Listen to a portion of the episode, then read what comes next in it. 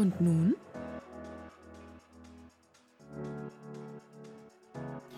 Klimaaktivismus und Proteste wie aktuell in Lützerath werden kontrovers diskutiert. Darüber reden wir jetzt.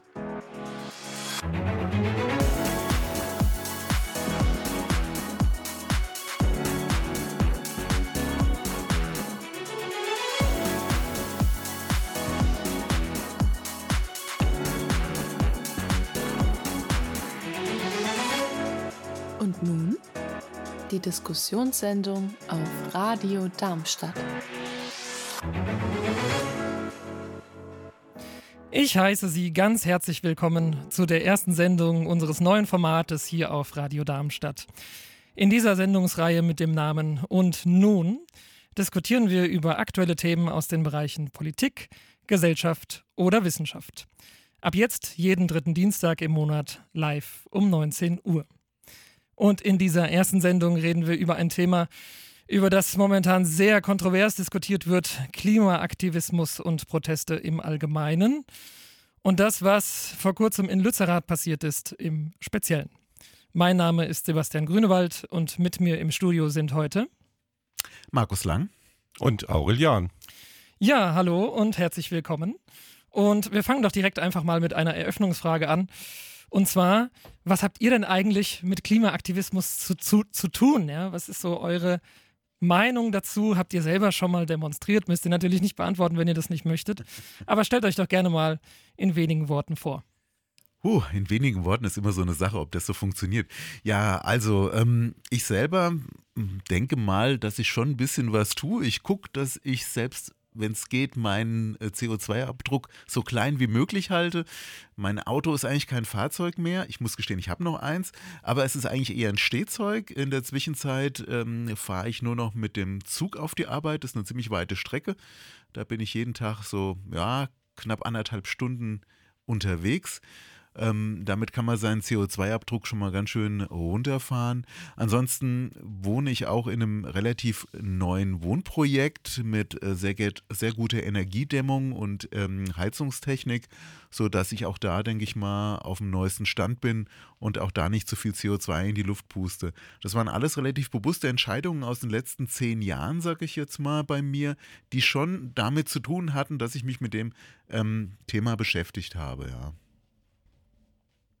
Ja, ich, mein Name ist Aurelian, hatte ich ja schon gesagt. Und ähm, auf Protesten war ich jetzt zwar gegen Atomkraft, aber Klima nicht. Ähm, ich mache es eigentlich eher so, dass ich Meinung hier mache über das Radio, also das, äh, da beschäftige ich mich ziemlich mit. Äh, ich habe zum Beispiel auch mal nachgerechnet, dass die Elektromobilität äh, keineswegs so gut ist, wie sie eigentlich dasteht. Allenfalls 5 bis 10 Prozent CO2 wird dadurch eingespart. Ist übrigens vom Frauen, äh, nicht vom Fraunhofer, vom Öko-Institut in Freiburg mal ausgerechnet worden. Ich habe das nachgerechnet, bin auf ähnliche Ergebnisse gekommen. Also ähm, da wird manchmal eben Sachen propagiert, die es eigentlich gar nicht bringen. Und ich finde auch wichtig, dass man darüber auch äh, eine Öffentlichkeit schafft. Ja, und wer den Auri kennt, der weiß ja, dass er auch ein passionierter Fahrradfahrer ist. Der fährt auch mal schnell nach Frankfurt und wieder zurück. Also das ist für ihn überhaupt kein Ding. Ja, ja das ist eine Strecke. ist ja nicht so weit. Also ja, mein Name ist Sebastian Grünewald. Ich habe auch selber noch nie aktiv demonstriert, aber der Klimawandel ist für mich auch ähm, eine Präsenz in meinem politischen Weltverständnis und äh, ich tue auch, was ich kann. Also ich esse seit einigen Jahren kein Fleisch, unter anderem deswegen. Ich bin seit zehn Jahren nicht mehr in ein Flugzeug gestiegen äh, und fahre da in den Urlaub, wo ich nicht mit dem Flugzeug hinkomme. Und dementsprechend ja. Also es wird sehr interessant heute. Wir werden äh, sehr viele Aspekte, denke ich, beleuchten können, was da jetzt in der letzten Zeit passiert ist und in Bezug auf Klimaaktivismus generell. Aber bevor wir anfangen, hören wir einen kleinen Informationsblock. Aktivismus und Proteste für Umweltschutz haben in Deutschland eine lange und vielfältige Geschichte. Die erste Aktion der Organisation Greenpeace Deutschland beispielsweise fand 1980 statt. Für vier Tage ketteten sich Aktivistinnen und Aktivisten in Schlauchbooten an einen Tanker. 1974 verhinderten in den Anfängen der Anti-Atomkraftbewegung Aktivistinnen und Aktivisten den Bau eines Atomkraftwerks, indem sie dessen Bauplatz besetzten. der 2000er treten vor allem Proteste gegen den menschengemachten Klimawandel in den Vordergrund. Die heutige Szene des Klimaaktivismus ist vielfältig und heterogen. Die einzelnen Gruppen und Bewegungen unterscheiden sich hinsichtlich ihrer Größe, Ziele und Methodik teils stark. Die wohl bekannteste Klimabewegung ist Fridays for Future, welche von der schwedischen Aktivistin Greta Thunberg initiiert wurde. Sie beginnt als Jugendbewegung, in welcher Schülerinnen und Schüler freitags, anstatt zur Schule zu gehen, gegen die Untätigkeit der Regierung in Bezug auf den Klimawandel demonstrieren. Mittlerweile hat sie sich zur weltweiten Protestbewegung entwickelt und zahlreiche Unterstützungsorganisationen wie Scientists for Future zutage gebracht. 2019 protestierten im Rahmen von Fridays for Future allein in Deutschland 1,4 Millionen Menschen. Während sich solche Gruppierungen hauptsächlich dem friedlichen Demonstrieren verpflichten, setzen andere auf gewaltfreien zivilen Ungehorsam, bei dem sie auch ihre eigene körperliche Unversehrtheit riskieren. So zum Beispiel die 2018 gegründete Gruppe Extinction Rebellion, übersetzt Rebellion gegen das Aussterben, oder die 2021 gegründete Gruppe Letzte Generation. Aktionen dieser Gruppen umfassten beispielsweise das Blockieren von wichtigen Verkehrsstraßen, Autobahnen oder Flughäfen unter anderem auch, indem Aktivistinnen und Aktivisten sich auf dem Straßenbelag festklebten. Die Gesamtanzahl der Mitglieder dieser Gruppierungen ist aufgrund ihrer oft dezentralen Struktur häufig nur schwer auszumachen. Die seit 2015 aktive Gruppierung Ende Gelände hat sich auf die Proteste gegen Kohle- und Atomkraft spezialisiert. 2019 wurde sie vom Verfassungsschutz als linksextremistisch beeinflusst eingestuft. Bei ihren in der Regel einmal jährlich stattfindenden Aktionen bei welchen häufig mehrere tausend Menschen teilnehmen, werden häufig Kohleabbaugebiete besetzt oder die dazugehörige Infrastruktur gestört. Ende Gelände ist auch eine der Gruppen, die an der Besetzung des geplanten Braunkohleabbaugebietes Lützerath beteiligt sind. Unter dem kleinen Dorf Lützerath in Nordrhein-Westfalen befindet sich ein Braunkohlevorkommen. Der Energiekonzern RWE begann deshalb schon seit 2006, alle Grundstücke und Gebäude des Dorfes zu kaufen.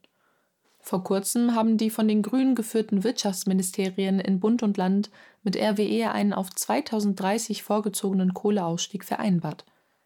Teil dieser Kompromissvereinbarung war jedoch, dass unter anderem aufgrund der eingestellten Gaslieferung Russlands, so argumentieren die Ministerien, die Kohle in Lützerath dennoch abgebaut werden soll.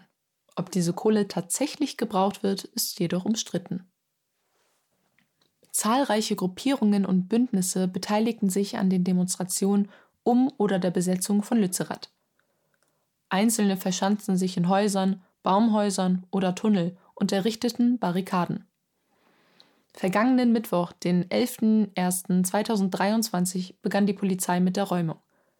Vereinzelt gab es Angriffe auf Polizeikräfte mit Pyrotechnik, Molotow-Cocktails oder Steinen.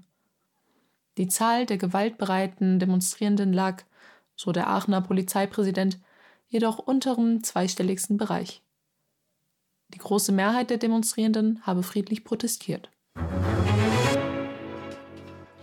Ja, noch ein kleines Update zu dem Text. Das geht da jetzt momentan Schlag auf Schlag und der Text ist äh, zwei Tage alt und da ist schon sehr viel passiert seitdem. Die Räumung ist am Sonntagnachmittag für beendet erklärt worden. Allerdings gab es noch zwei Aktivisten, die sich in dem Tunnel quasi verschanzt haben und die jetzt im Prinzip die Verantwortung von RWE sind, also nicht mehr die Verantwortung der Polizei. Proteste gehen allerdings weiter. Es gab eine große Protestgruppe, unter anderem mit Greta Thunberg, die vor kurzem im Sinne von heute äh, weggetragen worden ist, weil sie sich der, des Gebietes genähert haben. Und ob die Proteste unter anderem auch am Samstag, wo es ja wirklich einen Großprotest dort gab, eskaliert sind oder nicht, kann man nicht so genau sagen. Ähm, es gibt Vorwürfe von beiden Seiten an die Gegenseite. Ja? Also die Demonstrierenden äh, werfen der Polizei Gewalt und eine harte Kriminalisierung vor und die Polizei äh, wirft äh, den Demonstranten vor, gewalttätig gewesen zu sein. Wir haben das mit Steinen, Böllern, Molotow-Cocktails ja schon gehört.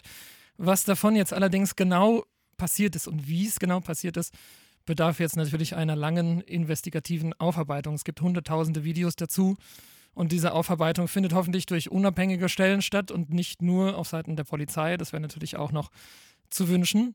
Also es ist alles sehr turbulent. Jetzt ist natürlich die Frage, solche Proteste, ja, wie legitim sind die? Wo hört die Grenze des moralisch Vertretbaren auf? Ja, wie viel Widerstand ist guter Widerstand? Was ist schlechter Widerstand?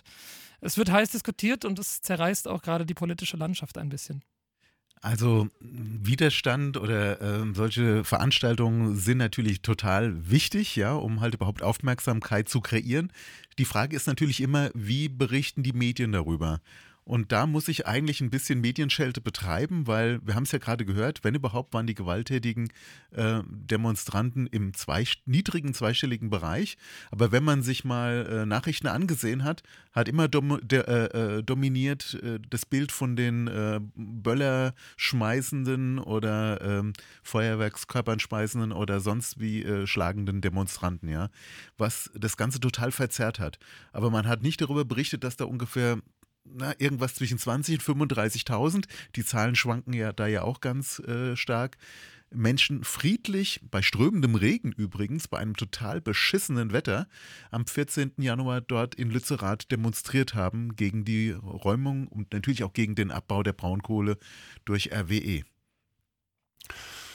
Ja, Veränderungen äh, werden ja eigentlich im Wesentlichen durch Wahlen ähm, herbeigeführt. Wir haben das hier ganz in der Nähe ähm, gesehen durch äh, die Mülldeponie Messel, die nicht gebaut wurde, eben weil da ein Regierungswechsel stattgefunden hat.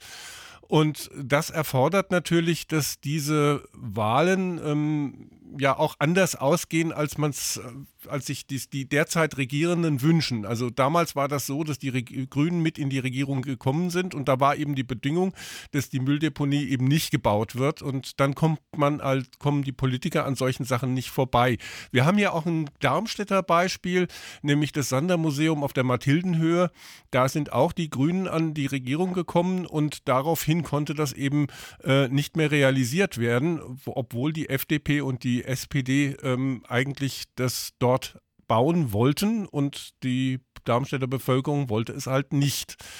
Ähm, das ist der Weg, wie man sowas eigentlich macht. Jetzt hier beim Klima ist es ja hm, quasi eine Entscheidung gewesen, die der grüne Minister Robert Habeck auch mit initiiert hat, wenn ich das richtig informiert bin. Ja, absolut. Also die, wenn ich das ganz kurz ergänzen äh, kann, die beiden Wirtschaftsministerien von Bund und Land sind beides grüne geführte Wirtschaftsministerien, die mit RWE diesen Kompromiss ausgehandelt haben. Ja, Der Kompromiss konkret acht Jahre Kohleausstieg früher, aber dafür wird Lützerath weiter abgebaut. Das ist der Stand, den ich habe. Ja, aber ich denke mal, dieser Kompromiss ist ja schon ein paar Tage älter, als die neue Regierung im Amt ist. Ne? Also äh, da ist die Frage, wer da die Hauptverantwortung trägt, ob das nicht eher dann noch in SPD-CDU-Verantwortung liegt, dieser Kompromiss. Ich meine, der Habeck hat jetzt das Pech, dass er jetzt im Wirtschaftsministerium sitzt und diesen Kompromiss quasi ausbaden muss. Und er wird natürlich auch heftigst verteidigt im Moment.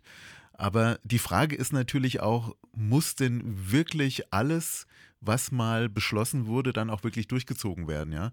Ich meine, es gibt die, das Pariser Klimaabkommen, das uns oder uns als die Bundesrepublik verpflichtet, das 1,5 Grad Ziel einzuhalten. Und wir reden äh, in diesem Teilgebiet, wo Lützerath, was abgebaggert werden soll von RWE, von 280 Millionen Tonnen Braunkohle. Das ist eine riesene, eine riesene Menge Zeug. Und dann kann wirklich die Bundesrepublik ihre Ziele so nicht mehr einhalten. Ne? Und die Frage ist nicht wirklich, gibt es nicht da die Möglichkeit, diesen Kompromiss anderweitig aufzulösen? Ich meine, im Grundgesetz gibt es immerhin die Möglichkeit von Enteignung für das Gemeinwohl. Und wenn das Weltklima nicht irgendwie ein, ein Ding des, des Gemeinwohls ist, ja, um quasi unsere Erde für zukünftige Generationen bewohnbar zu halten, dann weiß ich auch nicht. Es wird für alles Mögliche enteignet, ja, für Autobahnen, für Bahnstrecken, für alles Mögliche infrastrukturmäßig. Warum nicht auch ein Braunkohletagebau oder eine Strecke? Man könnte ja RWE auch entschädigen, so wie man das zum Beispiel beim vorgezogenen Atomausstieg mit der Atomindustrie auch gemacht hat. Die haben auch Geld bekommen dafür, dass sie ihre Atomkraftwerke früher abgeschaltet haben, als sie eigentlich äh, gemusst hätten letztendlich, ja. Also es geht. Es ist nur die Frage, will man es wirklich oder sagt man, ah naja gut, die haben ja auch was davon und dies und jenes und jetzt bleiben wir mal auf dem kleinsten gemeinsamen Nenner. Aber die Frage ist natürlich, bringt uns das weiter, der kleinste gemeinsame Nenner? Oder brauchen wir jetzt nicht eigentlich die mutigen Schritte für den Klimaschutz, um halt wirklich zu sagen, das Zeug bleibt jetzt einfach im Boden? Ja, es ist, glaube ich, ein bisschen intransparent, wie dieser Kompromiss genau zustande gekommen ist und wer da genau dafür verantwortlich ist. Sicherlich ist es auch ein Cocktail, in dem wirtschaftliche Interessen des RWE-Konzerns natürlich eine Rolle spielen. Das ist, denke ich, absolut klar. Auch wenn die Grünen vielleicht nicht unbedingt hauptverantwortlich dafür sein mögen, verteidigen sie diesen Kompromiss allerdings sehr stark. Auch zu Kritik eben der Klimaaktivistinnen und Aktivisten. Also die haben gerade nichts Gutes über die Grünen zu sagen und sind da durchaus äh, auch verständlicherweise sehr wütend. Ja, das ist natürlich so ein bisschen die Frage über das Prinzip Demokratie und wieder diese Kompromiss, äh, wieder die Proteste da reinpassen in das Prinzip unserer Demokratie, werden wir dann im Verlauf noch ein bisschen sprechen. Aber da ist natürlich die Frage, ja, ich wähle eine Partei und die handelt dann nicht in dem Sinne, dessen, weshalb ich sie eigentlich gewählt habe. Es ist natürlich eine schwierige Geschichte, ja. Das haben wir aber öfters gerade, ne? Also nur ein Parteiwechsel muss nicht immer auch einen Politikwechsel zur Folge haben, ja? Weil dann plötzlich werden Parteien staatstragend, wenn sie in der Verantwortung sind und dann werden Kompromisse gemacht, wird Rücksicht genommen. Ne? Also dann ist wieder alles andere wichtiger und die wirklichen Veränderungen, die fallen, wenn überhaupt, dann relativ klein aus. Und da brauchst du dann wirklich den Druck von der Straße, von Demonstrationen, um zu zeigen, wir wollen aber, dass sich das ändert. Und mit diesem öffentlichen Druck, damit können dann Parteien auch arbeiten oder auch Politiker, weil sie sich dann sicher sein können, okay, ich verbrelle jetzt niemanden, jetzt habe ich die Leute wirklich hinter mir, jetzt kann ich das auch riskieren, ja. Ja, die Frage ist natürlich, wie radikal dürfen dann diese Proteste sein? Also ich glaube, wo wir uns alle einig sind, ist, dass bei Gewalt es irgendwie aufhört wahrscheinlich, ne? Weil der Punkt ist, naja, sind wir uns da so einig? Eigentlich schon, ja. Gewaltfreiheit ja, schon, ist für ja. mich schon ein hohes Gut, ja.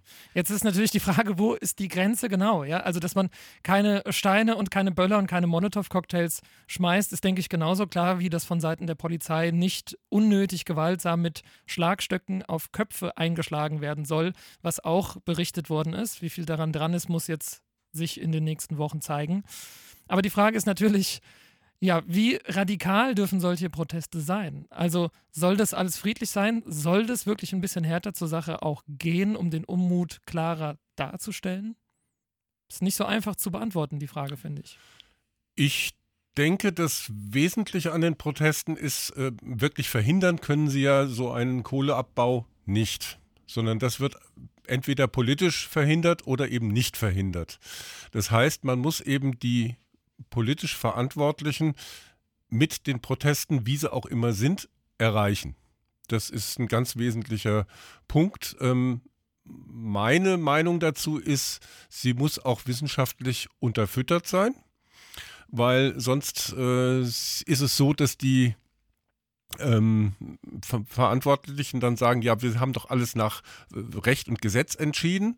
Ähm, da muss eben auch eine wissenschaftliche Unterfütterung dabei sein, die eben besagt, die Folgen, wenn ihr das macht, dann kommt das dabei raus. Ähm, das ist gerade bei den Kohleverwendung eigentlich schon relativ klar. Es gibt kaum noch Leugner des Klimawandels. Ähm, das Problem liegt irgendwo ein bisschen darin, dass die Presse nur spektakuläre Sachen aufgreift und äh, da sollte eben vielleicht sich die Presse, wo wir ja auch dazu gehören, muss man ganz offen sagen, ähm, ein bisschen mehr mm, ja auch den, die Realitäten äh, zum Thema macht.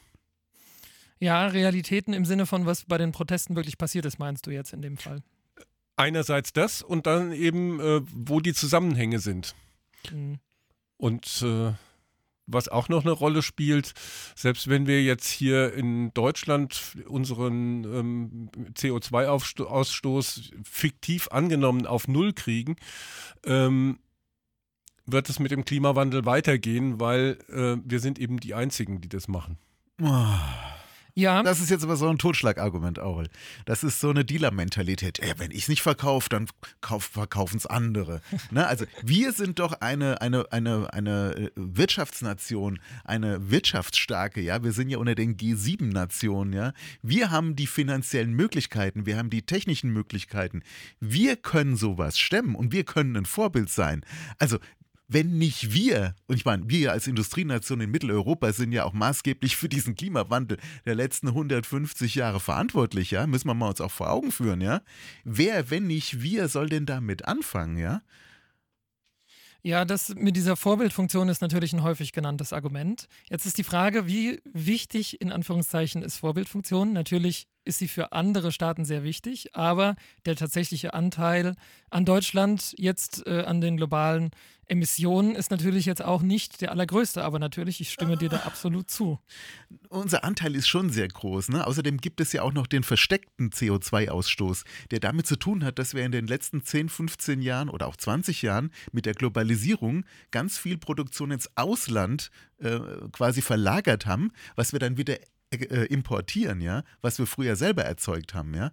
Also das ist ja, das muss man ja auch mal sehen, ja. Wir leben ja immer auf Kosten anderer, also zumindest CO2-mäßig und wahrscheinlich auch mit Rohstoffen und finanziell. Ähm, muss einem vielleicht auch mal klar sein. Aber was du gesagt hast, ne, wie das, wie wir da irgendwie, äh, warum das so schwer ist, da was zu ändern. Ähm, diese, diese Klimageschichte zum Beispiel ist ja eine Sache, die wissen wir ja schon unheimlich lange. Ne? Also im Prinzip so die, die Seit ersten 1800. Hinweise. Ja, genau, also so die ersten Wissenschaftler, die mal gesagt haben, das ist sowas. Das Mhm. kam so 1870 oder 80 irgendwo, hat es mal hm, der erste Mal so in der wissenschaftlichen Arbeit nachgewiesen. Aber so auch für die breite Bevölkerung, ja, das war wirklich Anfang der 70er Jahre. Der Anfang der 60er 1970 Jahre. Ja, aber so richtig offiziell, ne? Weil Anfang der 70er Jahre gab es die, erste, die ersten Umweltkonferenzen, ich glaube irgendwo in Schweden, Stockholm, glaube ich, ja. Und da war das auch schon großes Thema. Mhm. Ich kann mich an, an 60er Jahre erinnern. Der Bericht die Grenzen, Club of Rome die Grenzen Beispiel. des Wa- Wachstums. Ja, das ist ja, Club of 65, Rome. glaube ich, rausgekommen. Ich weiß nee, jetzt nicht es genau. war nicht 65, aber gut, Anfang, ich hätte jetzt gesagt Anfang 70er Jahre. Okay, ne, aber wie gesagt, und dann folgte quasi eine Konferenz nach der anderen. Rio 92, Kyoto-Protokoll, Pariser Abkommen. Es wird unheimlich viel geredet und es kann doch keiner behaupten, wir hätten es nicht gewusst. Ne? Aber es ist halt, ne, es geht an Besitzstände, ja. Ja. Und es geht halt darum, ein bisschen was von seinem Komfort abzugeben, ja. Weil natürlich kostet das Geld. Ne? Wir können natürlich weiterhin, wir könnten auch sagen, ach komm, Putin, alles vergeben und vergessen, liefer uns wieder in ein billiges Gas, ja. Ja, da könnte man natürlich ein bisschen was sparen, aber ist es uns das denn wert? Lass uns genau da anknüpfen. Ich möchte gerne äh, den O-Ton unseres Oberbürgermeisters Jochen Patsch einmal dazwischen schalten, äh, der gestern äh, beim Neujahrsempfang, Nee, vorgestern war der. vorgestern beim Neujahrsempfang, äh, etwas sehr Interessantes dazu gesagt hat. Wir hören mal rein. Dass das schwierig ist mit den Querdenkern, mit den Corona-Leugnern, mit Rechtsextremisten, das ist ja fast schon allgemeingut. Aber es wird dann auch schwierig, wenn wir es mit Menschen zu tun haben und mit Widerständen zu tun haben, die so unerbittlich sind und so eine eigene Gewissheit vertreten und so viel Verlangen nach Eindeutigkeit oder aktivistische Verfügungswahrheiten mit sich bringen, dass man kaum mehr in der Lage ist, darüber zu reden. Und das ist leider in vielen Teilen unserer Gesellschaft mittlerweile der Fall. Das ist, wir, wir, wir, aus meiner Sicht brauchen wir eine neue Ernsthaftigkeit. Wir brauchen Ambiguitätstoleranz, das heißt sozusagen die Einsicht darin, dass auch jemand anderes mal Recht haben könnte. Und wir dürfen nicht so viel übertreiben. Was jetzt am Wochenende passiert ist in Lützerath, ich will Ihnen ganz klar sagen, wie meine Meinung dazu ist. Ich halte diesen Abbau dort für völlig überflüssig. Jeder weiß, hat unterschiedliche äh, Auffassungen. Alles, was ich weiß, ist, wir können die Energieversorgung der Bundesrepublik Deutschland, darum geht es ja. Es geht um eine Abwägung, es geht um einen komplexen Kompromiss, der dahinter ist. Wir können die Energieversorgung auch ohne diesen Tagebau schaffen. Aber insofern ist es, kann ich den Protest dagegen verstehen. Was ich nicht verstehen kann, ist, dass sich Einzelne, die sich Aktivisten nennen, so gegen gefällte Entscheidungen stemmen, dass Tausende von Polizistinnen und Polizisten in eine Situation gebracht werden, wo sie Entscheidungen des Rechtsstaats umsetzen müssen. Sie müssen das. Wenn sie das nicht mehr tun, dann ist mir um die Sicherheit unserer Demokratie Angst und Bange.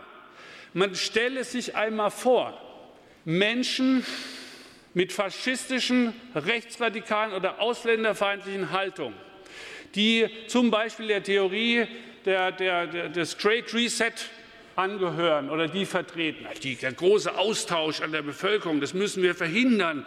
Die Europäer und die Deutschen werden ausgetauscht gegen, gegen fremdländische Menschen und das ist natürlich unser Recht, dagegen aufzustehen. Man stelle sich vor, und das ist ja auch deren Haltung, es geht um alles, es geht immer um alles. Die Polizei würde da nicht entschieden dagegen vorgehen. Wobei das eine, das ist doch völlig klar, etwas ganz anderes ist als das, worüber ich gerade gesprochen habe. Der Klimawandel, die Notwendigkeit, gegen den Klimawandel anzugehen, ist mittlerweile, und das ist gut so, ein Bestandteil der grundsätzlichen politischen Überzeugung der Bundesrepublik Deutschland. Da muss eigentlich niemand mehr besonders darauf hingewiesen werden. Das wissen im Grunde alle. Und viele von Ihnen, die hier sind und die hier zusammensitzen, sind Aktivisten für eine Bekämpfung des Klimawandels. Sie sind Aktivisten. Die Handwerker, die Solaranlagen installieren, die Häuser sanieren und renovieren, das sind Aktivisten zur Bekämpfung des Klimawandels. Es ist so, dass wir alle die oberste Priorität in der Bekämpfung des Klimawandels sehen. Wir wissen aber auch gleichzeitig, dass wir eine funktionierende Demokratie, einen funktionierenden Rechtsstaat brauchen. Und die Demokratie und der Rechtsstaat muss von allen geachtet werden, von allen in unserem Land. Ja, also das war Jochen Patsch. Das ist, wie ich finde, also er hat auch durchaus eine differenzierte Meinung gezeigt. Allerdings sind da sehr viele Punkte drin, über die man durchaus auch diskutieren kann. Ich kann gleich nochmal anschließen. Ähm, wie legitim sind eigentlich solche Protestaktionen, die den Alltag aktiv stören? Ja? In Lützerath wird ja unser Alltag jetzt nicht unbedingt aktiv gestört.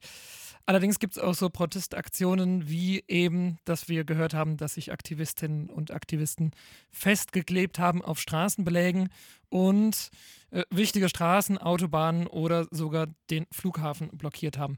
Und zu einer Aktion am Berliner Flughafen hat der Bundesverkehrsminister Volker Wissing von der FDP reagiert.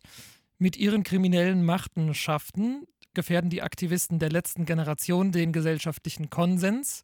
Eine Demokratie entscheidet aufgrund von Mehrheiten und lässt sich nicht erpressen. Der Rechtsstaat müsse sich gegen Straftäter entschlossen zur Wehr setzen. Da haben wir auch wieder, ähnlich wie bei Jochen Patsch, so ein bisschen die Verknüpfung mit der Demokratie und dem Rechtsstaat. Auch wenn die beiden jetzt, Jochen Patsch ist, äh, gehört den Grünen an, natürlich aus radikal unterschiedlichen Positionen kommen. Aber es ist natürlich eine Frage. Ja, wie legitim sind solche Proteste? Gefährden sie den, die demokratischen Abläufe oder sind sie wichtiger Teil der demokratischen Abläufe? Und was halten wir vom Statement unseres Oberbürgermeisters? Also meiner Meinung nach ist Protest ein ganz wichtiger Bestandteil von Demokratie, ne, weil es einfach das parlamentarische System braucht als Regulativ, als, ähm, ja, als Signal von außen, egal aus welcher Richtung es jetzt kommt letztendlich, ja. Ne, also ähm, irgendwo müssen sich Bewegungen Gehör verschaffen und da bleiben halt Proteste nicht aus. In welcher Form auch immer. Da kann man sich ja streiten drüber, ob das Ankleben auf der Straße jetzt äh, irgendwie jetzt schon terroristisch ist, wie das aus Reihen der CDU, CSU schon genannt wird und man müsse jetzt das Strafgesetz verschärfen. Ähm, äh, weil damit ja die persönliche Freiheit des Einzelnen gefährdet ist, so ungefähr. Ähm, aber ich denke immer, da wird natürlich mit Kanonen auf Spatzen geschossen. Das ist eine absolut gewaltfreie äh, Geschichte, auch wenn ich jetzt auch kein Freund vom Festkleben bin.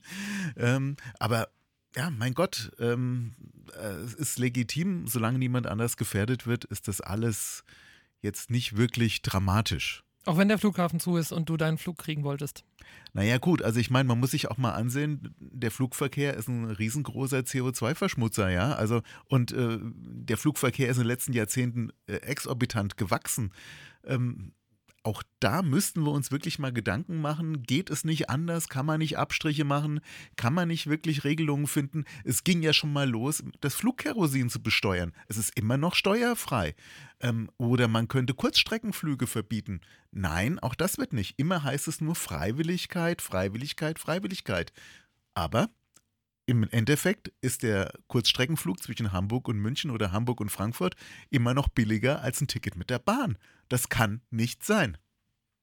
Sehe ich auch so. Also die Frage ist nach den Protesten, stellt sich dann auch die Frage, wie wirkungsvoll ist sowas? Also ich weiß nicht, ob die auf, auf die Straße Klebaktion ob die nicht äh, einen gewissen Trotz auch hervorruft. Jetzt fahren wir erst recht mit dem Auto. Das habe ich beobachtet. Äh, 2019 gab es ja diese, diesen Corso, den Fahrradkorso zum, nach Frankfurt.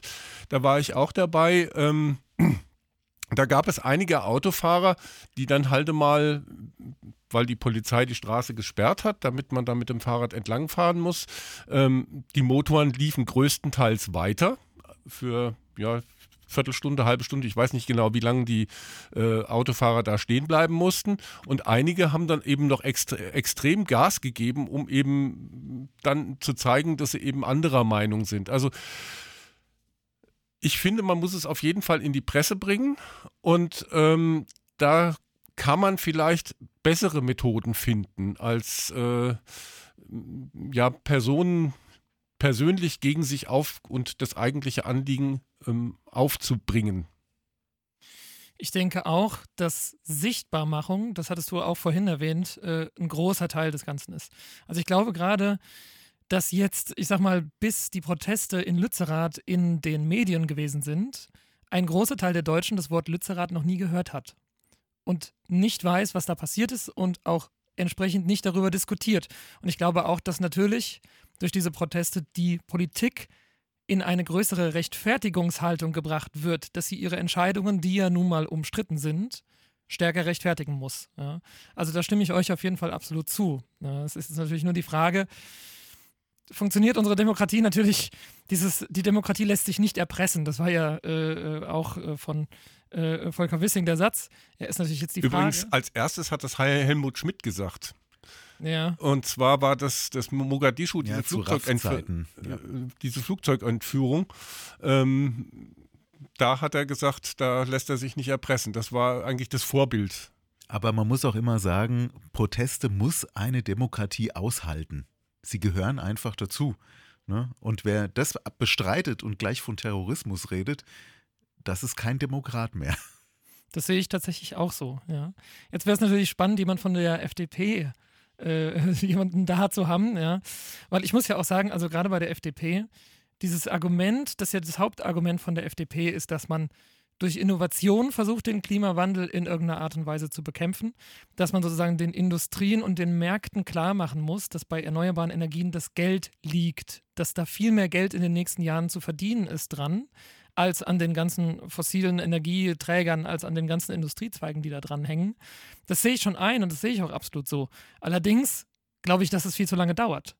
Also, dass natürlich dieses graduelle Verändern der Märkte, das die FDP ja auch immer so betont, das dauert einfach zu lange. Das ist, glaube ich, auch so ein Punkt. Ja. Nicht, dass der Ansatz falsch ist, aber ein bisschen mehr Radikalität habe ich schon das Gefühl, dass man sich das auch manchmal wünschen kann, wenn man sich anschaut, dass Deutschland Klimaziel nach Klimaziel verfehlt äh, und diese Klimaziele ja von der Politik auch selbst gesteckt worden sind. Ja, ja also man kann da Klimawissenschaftler fragen, noch und nöcher. Die sagen alle, ja wunderbar, natürlich brauchen wir auch technische Innovationen. Und natürlich ist Wasserstoff vielleicht ein Teil davon, vielleicht ist es auch die Kernfusion, keine Ahnung, was alles Tolles irgendwann mal kommt. Aber die sagen alle, das ist so weit weg, das hilft uns nicht. Wenn wir darauf warten, dann geht uns unsere Erde wirklich flöten, ja. Und wir müssen jetzt mit dem, was wir jetzt haben, starten, durchstarten und was später noch kommt, das ist ja unbenommen. Das können wir ja immer noch dann benutzen, wenn es denn mal da ist, ja. Und es gibt ja auch noch eine besondere Form des Protestes, das war auch 2019. Da gab es den Sturm im, ähm, im Offenbacher Landkreis, der, den ich hier in Egelsbach ja fast miterlebt hätte. Ähm, und da war das ist ja auch eine Folge des Klimawandels gewesen. Also man kann es jetzt nicht eins zu eins zuordnen, aber äh, dieser, dieser Sturm, da bin ich einen Waldweg entlang gefahren, weil ich äh, da gedacht habe, jetzt fahre ich mal mit dem Fahrrad ein bisschen schneller. Ähm, bin dann halt am ähm, Bahnhof in Erzhausen gewesen und äh, dann fing es an zu regnen, wie blöd. Dann habe ich gedacht, naja, gehst du mal unten rein, da ist so eine Unterführung unter den Gleisen. Ähm, da bin ich dann trocken geblieben und dann kam ein Sturm aus, dass ein Kinderwagen auf den, äh, am, am, Bahnsteig umgefallen ist. Zum Glück war das Kind nicht mehr im Kinderwagen drin. Ähm, die Leute sind dann auch runtergegangen, die, Zu der, die, die Züge fuhren auch nicht mehr. Also da ist es dann so, die Umwelt, äh, die protestiert mit. Und da lässt sich dann halt nichts mehr draus machen. Ja, das finde ich tatsächlich ein ganz, ganz wichtiges Argument. Auch dieses Argument, das immer aufgebracht wird, eine Demokratie entscheidet aufgrund von Mehrheiten. Ja. Da habe ich ein entscheidendes Gegenargument, das ich finde, das immer oft auch ein bisschen ausgeblendet wird. Ja. Und zwar, ich finde, das ist äh, am treffendsten äh, zusammengefasst worden von der von mir sehr geschätzten Kabarettistin Lisa Eckhardt. Die hat nämlich ganz knapp gesagt, Umweltschutz schützt nicht die Umwelt, sondern schützt uns vor der Umwelt. Denn Brandschutz schützt ja auch nicht den Brand oder Sonnenschutz schützt ja auch nicht die Sonne. Und ich finde, da ist etwas drin. Ich habe manchmal das Gefühl, dass der Klimawandel so ein bisschen oder auch Umweltschutz so ein bisschen so aufgefasst wird, wie als wäre die Umwelt so eine Art Schwamm oder so eine Art Kloake, wo man verschmutzen kann und irgendwann sagt einer, vielleicht sollte man das nicht mehr so viel verschmutzen. Aber dass die Realität ja ist, dass quasi, wenn dieses 1,5 Grad Ziel nicht erreicht wird, der wirtschaftliche, finanzielle und soziale Schaden viel, viel größer ist, als jetzt durch den Verzicht, den wir hätten, wenn wir auf die Sachen verzichten würden, um das abzuwenden. Und ich glaube, der weitere Punkt ist natürlich auch, dass diejenigen, die das am meisten betrifft, nämlich vor allem die ganz jungen Generationen und auch diejenigen im globalen Süden, gar keine Mehrheit in unserer Demokratie bilden können. Ja? Also die ganz Jungen, die bei Fridays for Future so zahlkräftig mitdemonstriert haben, waren teilweise noch nicht mal wahlberechtigt. Die können gar nicht ihren einen Mehrheitswillen ausdrücken oder formen. Ja? Das ist, finde ich, immer so ein bisschen ein, ein Argument an dieser ganzen Geschichte, diese, das so ein bisschen ausgeblendet wird. Ja. Naja, gut, und dann ist es natürlich auch so mit dem Klimawandel, es ist ja eine Sache, die, klar, sie geht halt sehr langsam vonstatten, ja. In der Zwischenzeit wissen wir, dass wir wahrscheinlich sogar das 1,5 Grad Ziel nicht mehr halten können, sondern dass es wahrscheinlich eh weiter äh, sein wird, bis wir es vielleicht äh, zum Stillstand bringen. Aber im Prinzip reden wir jetzt gar nicht mehr davon, dass wir es quasi anhalten können, sondern dass wir uns quasi anpassen müssen an die Veränderungen, die da kommen. Und was den meisten überhaupt noch nicht bewusst ist, dass es ja nicht einfach nur langsam weitergeht, sondern dass diese ganzen ja, äh, Systeme, diese biologischen Systeme, dass die Kipppunkte haben. Und dass es dann gravierend schlechter wird. Ne? Also dann wird es nicht nur ein bisschen schlechter, sondern dann kippen wirklich ganze Systeme um. So was ähnliches haben wir ja bei Corona am Anfang auch erlebt, dass dann plötzlich ähm, die Krankheitszahlen eben sich pro Woche verdoppelt haben. Und da ist man dann halt schon relativ schnell bei ziemlich massiven Veränderungen. Ja, das sind so exponentielle Effekte, ne? Die haben so, eine, so einen Punkt und dann äh, wird es ab da dann wirklich dramatisch schlechter, ja. Wir wollen jetzt den Blick ein bisschen nach vorne weiten und uns eigentlich fragen, wie soll es denn jetzt weitergehen? Wie müssen sich Proteste verändern, um vielleicht eine breitere Zustimmung zu bekommen? Wird zu viel diskutiert, äh, protestiert? Wird zu wenig protestiert? Wird zu wenig radikal protestiert oder zu radikal? Und da hören wir jetzt einen kleinen Informationsblock zu dem Thema wie Proteste und Aktivismus Einfluss auf die Politik nehmen und wie sich das auch wissenschaftlich messbar machen lässt. Wie nehmen Demonstrationen und Protestaktionen Einfluss auf die Politik? Die Partei Bündnis 90, die Grünen beispielsweise, formierte sich 1980 unter anderem aus der Anti-Atomkraft- und der Umweltbewegung. Ein Beispiel dafür, wie sich aus einer Demonstrationsbewegung eine konkrete parlamentarisch-politische Anteilnahme entwickeln kann. Umweltaktivistinnen und Aktivisten klagen zunehmend häufiger gerichtlich gegen Regierungen und Firmen und sind damit immer wieder erfolgreich. wie beispielsweise bei einer Verfassungsbeschwerde gegen das aus Sicht der Aktivistinnen und Aktivisten unzureichende Klimaschutzgesetz 2021. Und spätestens seit den Großdemonstrationen von Fridays for Future ist die Unmut der jungen Generation über die Untätigkeit der Politik deutlich sichtbar geworden. Eine im Mai 2022 vom IFO-Institut für Wirtschaftsforschung veröffentlichte Studie bestätigt auch einen direkten Einfluss auf Wahlergebnisse. Eine höhere kumulierte Beteiligung an Fridays for Future Streiks in einem Landkreis führe unter anderem zu einem starken Stimmengewinn für die Grünen und einem massiven Stimmverlust bei der AfD. So die Studie. Die Politikwissenschaftlerin Erika Chenoweth an der Harvard University hat hunderte Protestbewegungen des letzten Jahrhunderts untersucht und stellte fest, dass gewaltfreie Proteste ihre Ziele mit doppelt so hoher Wahrscheinlichkeit erreichen wie gewalttätige.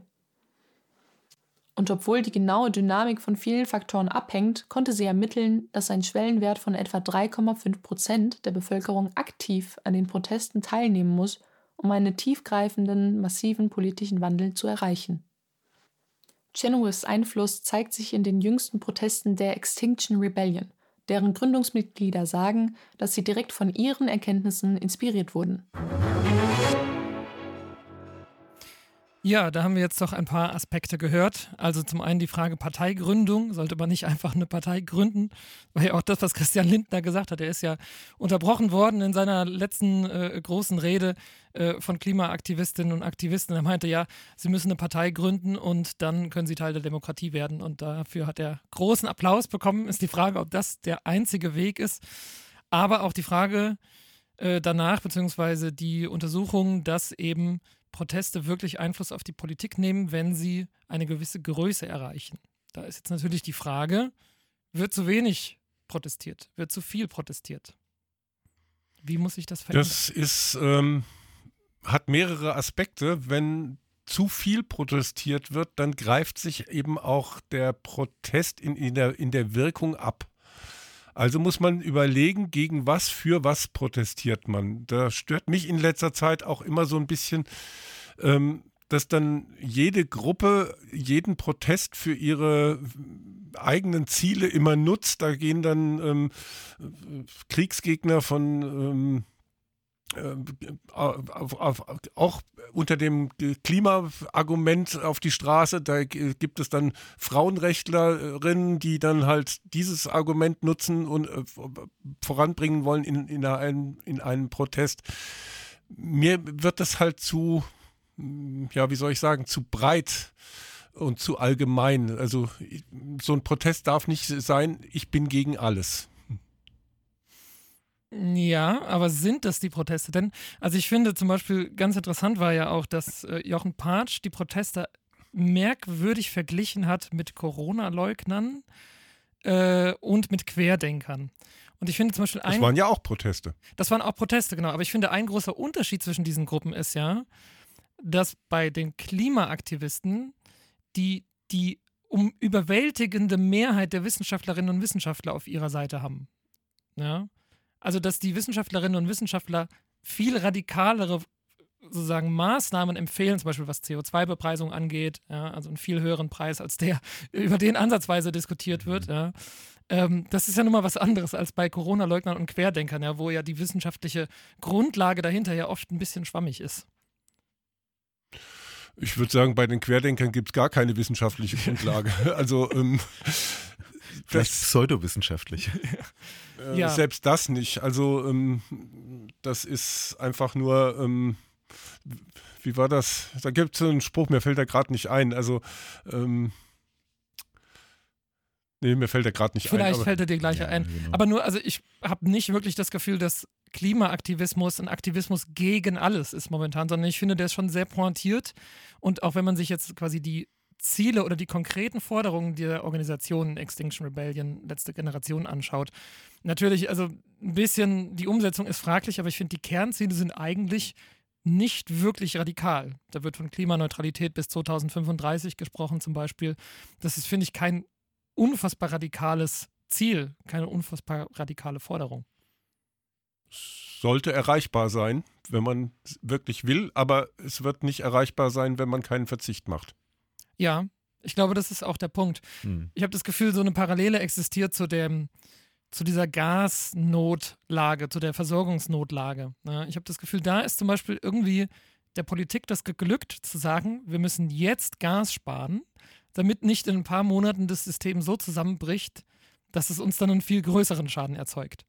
Und ich habe das Gefühl, beim Klimawandel ist da so eine Analogie. Das, ist, das System ist ja das gleiche. Also wenn man jetzt nicht Verzicht übt, dann wird das viel stärker auf uns hereinbrechen.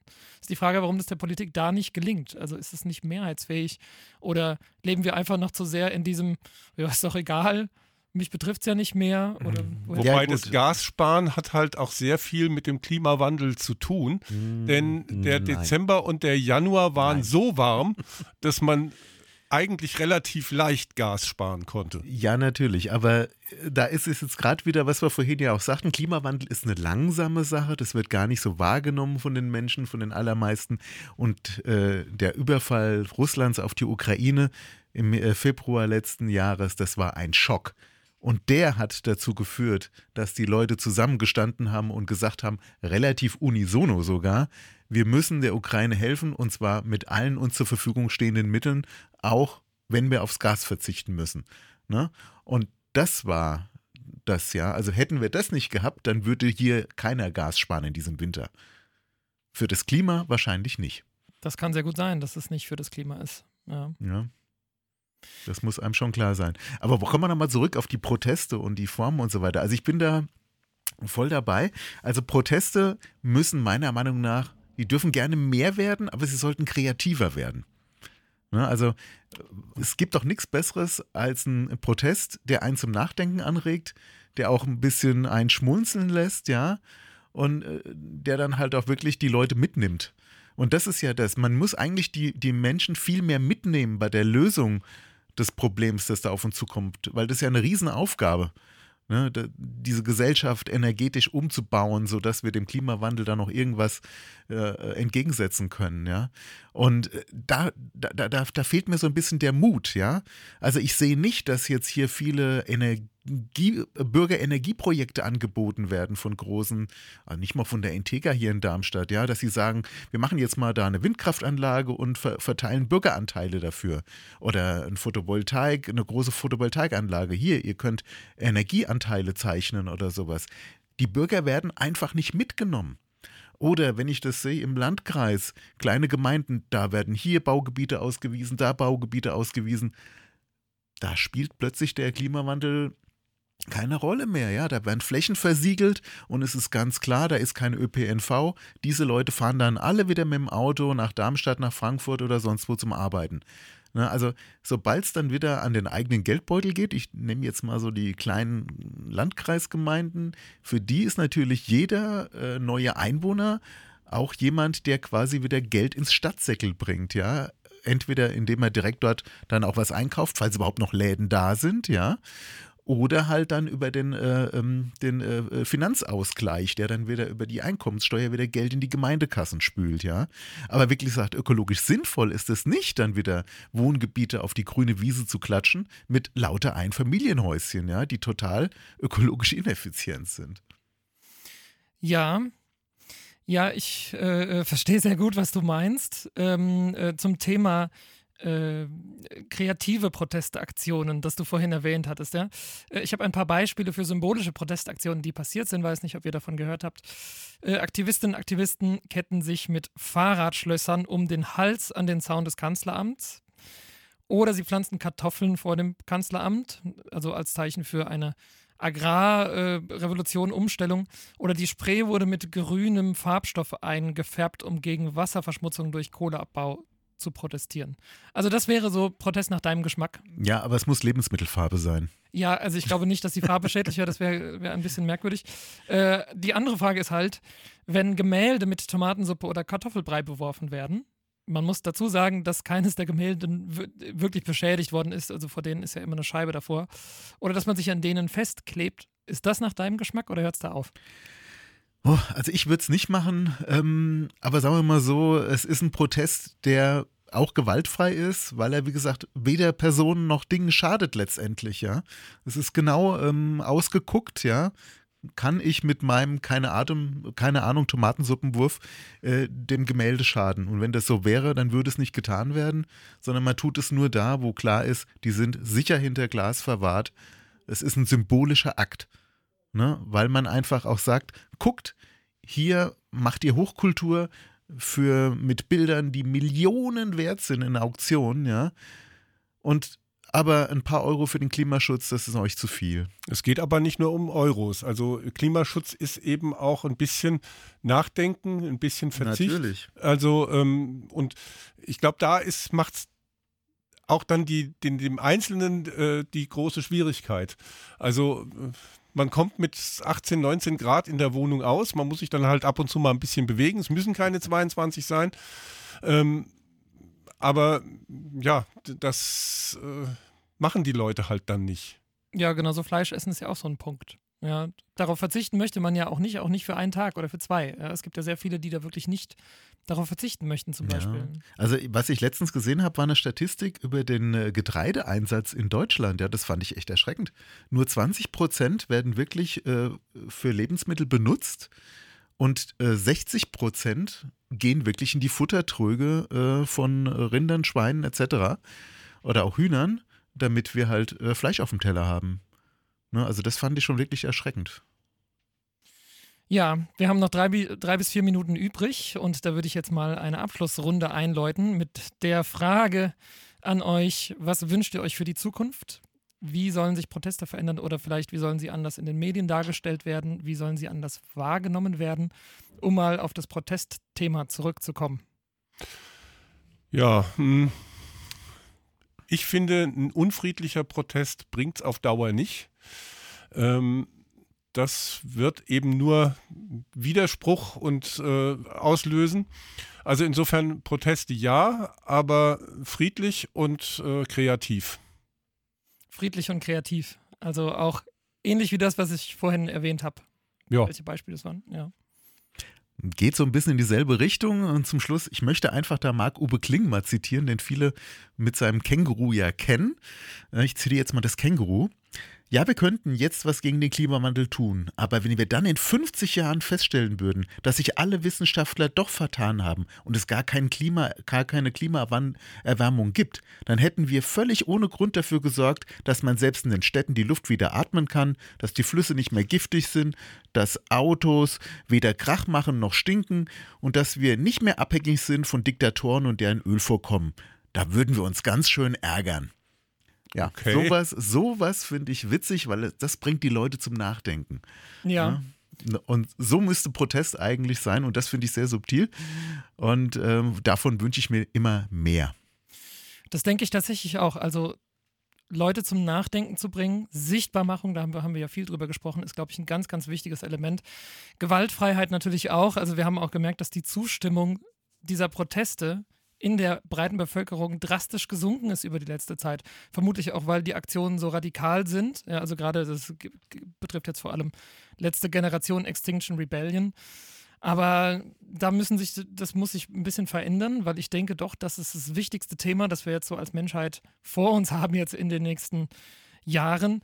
Und was natürlich auch passieren muss, ist einfach diese Entbürokratisierung. Ja, also es haben sich ja sehr viele, zum Beispiel ein Balkonkraftwerk gekauft. Jetzt in der letzten Zeit, es war ja so ein Hype, ja, bei uns zu Hause auch.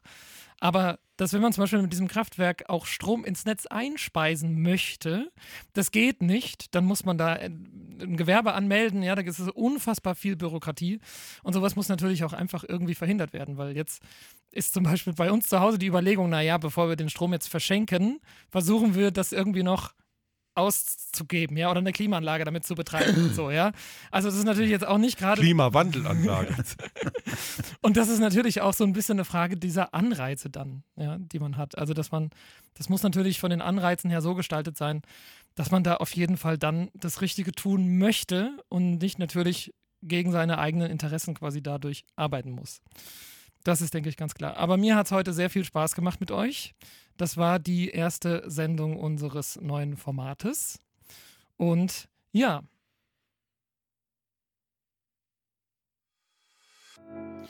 Also, das war's. Die erste Sendung unseres neuen Formates hier auf Radio Darmstadt.